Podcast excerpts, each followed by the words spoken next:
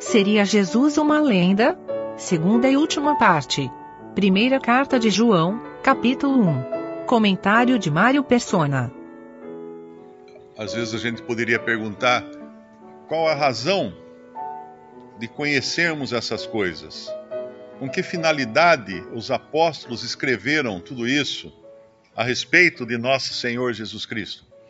A resposta está no versículo 4, aqui de 1 João, capítulo 1. Estas, uh, versículo 3 primeiro, o que vimos e ouvimos, isto vos anunciamos, para que também tenhais comunhão conosco, e a nossa comunhão é com o Pai e com o seu Filho Jesus Cristo. Estas coisas vos escrevemos para que o vosso gozo a vossa alegria se cumpra. Um objetivo na vida de todo ser humano é alegria, é encontrar alegria, encontrar felicidade, encontrar o gozo nesta vida. E é basicamente para isso que os apóstolos escreveram, para que tivéssemos alegria, alegria em Cristo, né? Esse esse esse versículo aqui é um dos quatro versículos na Bíblia, no Novo Testamento, pelo menos, que nos falam de, de, de uma alegria plena, de uma plenitude de gozo. Um é no, no capítulo, capítulo do Evangelho de João, capítulo 15, onde nós encontramos o gozo, a alegria pela obediência. Capítulo 15 de João, versículo 9. Como o Pai me amou, também eu vos amei a vós. Permanecei no meu amor.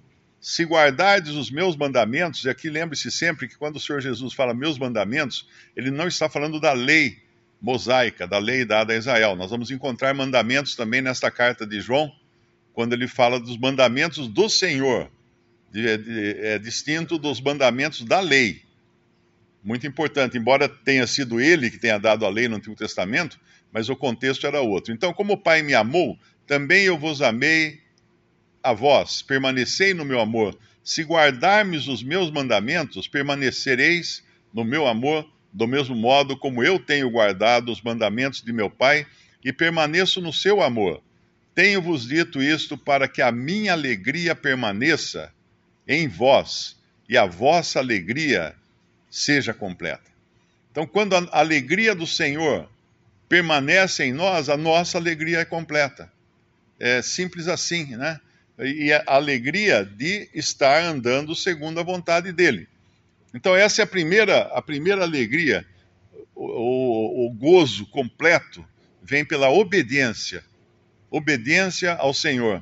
O segundo gozo completo, alegria completa, você encontra na oração em João 16, no Evangelho de João também, capítulo 16, versículo 24, diz assim: Até agora nada pedistes em meu nome. Pedi e recebereis para que a vossa alegria se cumpra. Olha que interessante. Nós podemos ser alegres em oração, orarmos e, e quando vemos a se cumprir o resultado da nossa oração pela fé, nós ficamos alegres. É a alegria que o Senhor coloca em nosso coração. Uma, alegria completa, um gozo completo. Depois nós temos também o gozo ou alegria que vem da comunhão, da comunhão com o Senhor. Em João 17, versículo 3, ele diz assim: Mas agora vou para ti e digo isto, digo isto no mundo, para que tenham a minha alegria completa em si mesmos, para que tenham o meu gozo completo em si mesmos. Agora vou para ti e, te, e digo isso no mundo, para que tenham a minha alegria completa em si mesmo. E aí a, a, quarta vez que ele fala é essa mesmo do, do, nosso, do nosso versículo aqui. Nessas né? coisas vos escrevemos para que o vosso gozo ou a vossa alegria se cumpra. Então o objetivo da, das coisas que os apóstolos nos escreveram é estarmos sempre felizes e contentes em Cristo. No mundo tereis aflições, o Senhor avisou, mas eu venci o mundo. Aquele que espera gozo ou alegria no mundo, vai ficar decepcionado. E se nós já estamos decepcionados, é bom, é bom verificar se não estamos andando em busca de alegria e de gozo nesse mundo. Porque vamos ficar decepcionados, sim, porque ele não prometeu para o cristão alegria, gozo, paz neste mundo. Uh, Deixo-vos a paz, o Senhor Jesus falou. A minha paz vos dou, não vou lá dou como o mundo a dá. O que ele quis dizer com isso? Que o mundo tem uma paz. O mundo dá uma paz. Ah, você está com a conta bancária recheada, você está com o carrão na porta, você está com a mesa farta, você está com todo mundo saudável em casa, então você tem uma paz, mas é relativa, porque tudo isso desaparece, tudo isso se acaba. Eu ontem, vendo notícias lá da Ucrânia, né, tem, um, tem um, uma pessoa, um, tiraram uma foto assim, que está tendo alguns ataques lá na, na capital agora, e tiraram uma foto e tem uma pessoa caída no chão com vários pacotes, aparentemente de presentes em volta dela. Né? Ela foi morta, talvez voltando das compras. Então nós podemos pensar que alegria é essa que você pode que pode desaparecer com a morte, por exemplo. Não tem alegria fora de Cristo, não tem paz fora de Cristo, não tem, não tem gozo fora de Cristo. A minha paz vos dou, não vou lá dou como o mundo a dá. Ele deixou muito claro isso. Então, buscar paz no mundo é perder tempo. Buscar alegria, né, uh, gozo no mundo é perder tempo também.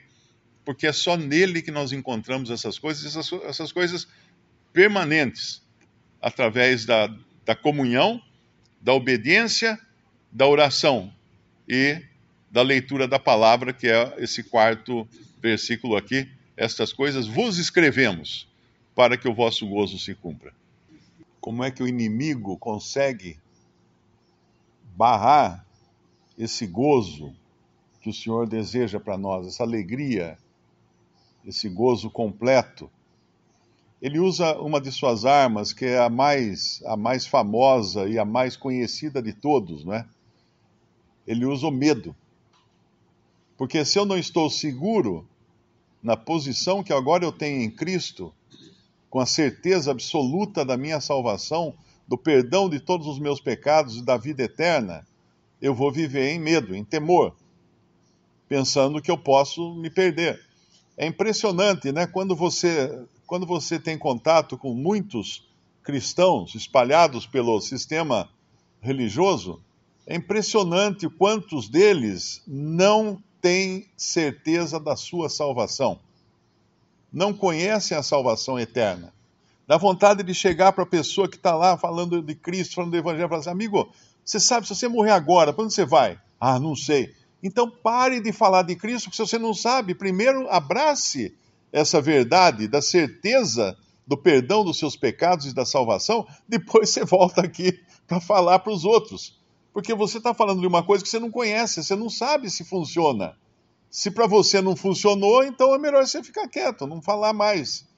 Porque a maioria realmente não tem. E lá em Hebreus, em, Hebreus capítulo, capítulo 2, nós encontramos no versículo 14, falando da encarnação do Filho de Deus, lembrando sempre que o Filho de Deus sempre foi Filho de Deus, mesmo antes de vir ao mundo, porque existe também uma das heresias, uma das, das doutrinas malignas que começaram no princípio, era dizer que o Senhor Jesus só se tornou filho de Deus quando uh, for, se encarnou aqui nesse mundo. Mas na realidade ele sempre foi filho de Deus. Porque quando você lê que o Pai enviou o seu filho ao mundo, uh, se ele não tivesse um filho para enviar ao mundo, ele não poderia, não poderia enviar ninguém ao mundo, né? Ele já era filho de Deus desde toda a eternidade. Mas voltando aqui então no capítulo 2 de, de Hebreus, versículo 14: E visto como os filhos participam da carne e do sangue, também ele participou das mesmas coisas, para que pela morte aniquilasse o que tinha o império da morte, isto é, o diabo. Foi na morte do Senhor Jesus que se cumpriu aquela profecia lá de Gênesis, quando uh, o Senhor falou que que o inimigo, né, o dragão, a serpente, iria, iria ferir o calcanhar do filho da mulher. Que mulher era essa? Maria, que ainda nem existia, mas o Senhor já tinha determinado que seria a mulher que daria à luz um filho. Mas ele, ele, o filho, é quem iria esmagar a cabeça da serpente. Quem já matou uma cobra sabe que o lugar para você bater é na cabeça. Por quê? Porque é na cabeça que ela tem as presas. Então, quando Cristo morreu na cruz, ele bateu na cabeça da serpente. Ele eliminou a possibilidade da serpente ferir alguém, envenenar alguém com seu veneno, porque ele bateu na cabeça da serpente. E aqui nós vemos que então, para que pela morte aniquilasse o que tinha o império da morte, isto é, o diabo, e livrasse todos os que, com medo da morte, estavam por toda a vida sujeitos à servidão ou sujeitos à escravidão. Então as pessoas estão sujeitas à escravidão, à servidão, por medo da morte, porque elas não conhecem a vida eterna que é oferecida a todo aquele que crê em Jesus como Senhor e Salvador. Não conhecem que essa vida está disponível. E vida eterna não é uma vida que, que vai durar para sempre, é uma vida que não tem começo nem fim. É a vida que vem do próprio Deus. Essa é a vida eterna. E João, na sua epístola, vai falar muito de vida eterna. Ele vai falar muito dessa vida que hoje nós temos, porque temos a Cristo em nós.